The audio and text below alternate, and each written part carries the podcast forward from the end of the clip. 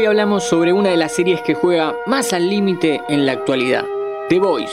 Superhéroes, vanidad, corrupción y mucha sangre en los próximos 5 minutos. No te olvides de apretar el botón de seguir. Fila 10.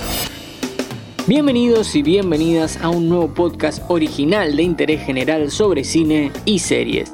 En Amazon Prime Video se encuentran completas las primeras tres temporadas de The Voice, una serie inspirada en los cómics de Garth Ennis que cuenta la historia de un mundo en donde los superhéroes existen, pero a diferencia de otras versiones estos no son ni coloridos y divertidos, ni solemnes e inspiradores.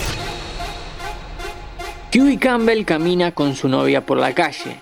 Es un tipo normal, con un trabajo mediocre y una vida estancada, y nada parece indicar que la cosa vaya a cambiar. Pero cambia, porque Robin, su pareja, baja los pies a la vereda y se para en la calle para darle un beso a su novio, y de repente una ráfaga la hace volar en pedazos.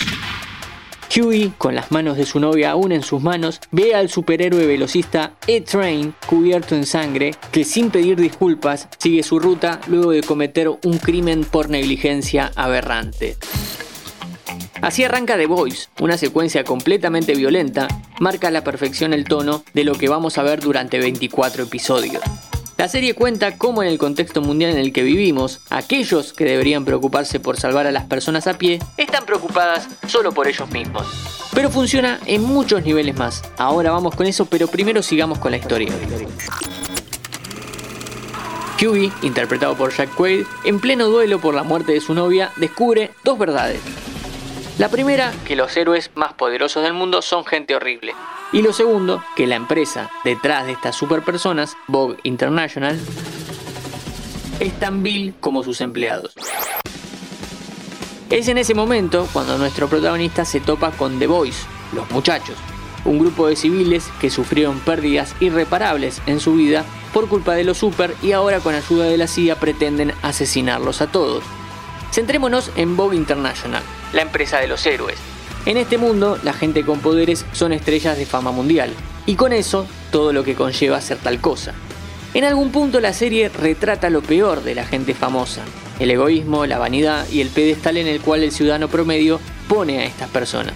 Por supuesto, en esta producción hay superpoderes, así que imagínate a la persona más famosa y descarriada de tu país, agregale la capacidad de poder romper en pedazos a alguien con solo estornudar y ya tenés a un personaje de The Voice. Los cómics en los que se basa la serie se lanzaron en el año 2006, justo unos años antes de que empiece el furor por los superhéroes en nuestro mundo.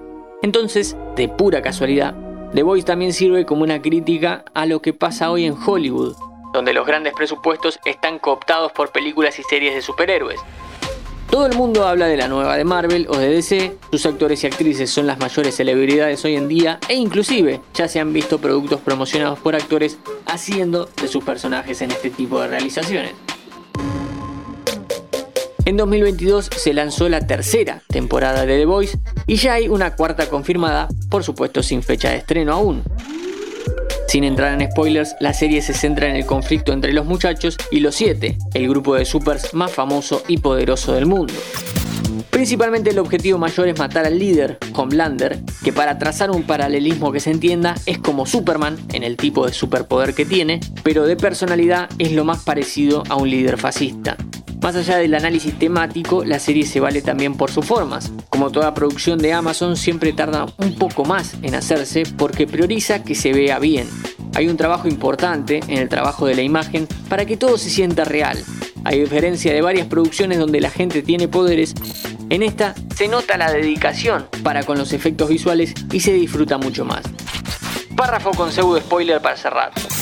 La presidencia de Donald Trump en Estados Unidos hizo que varias realizaciones buscaran la forma de cuestionar la gestión y el pensamiento del líder norteamericano. Sin entrar en mayores detalles, en The Voice y sobre todo en las últimas dos temporadas, también se dialoga mucho con la realidad política, social y mediática, al punto que el último episodio que tenés disponible es una llamada de atención sobre el ascenso de ciertos líderes.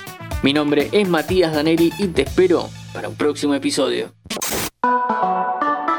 antes de deslizar para continuar con tus podcasts favoritos, seguí a Interés General en nuestro perfil de Spotify.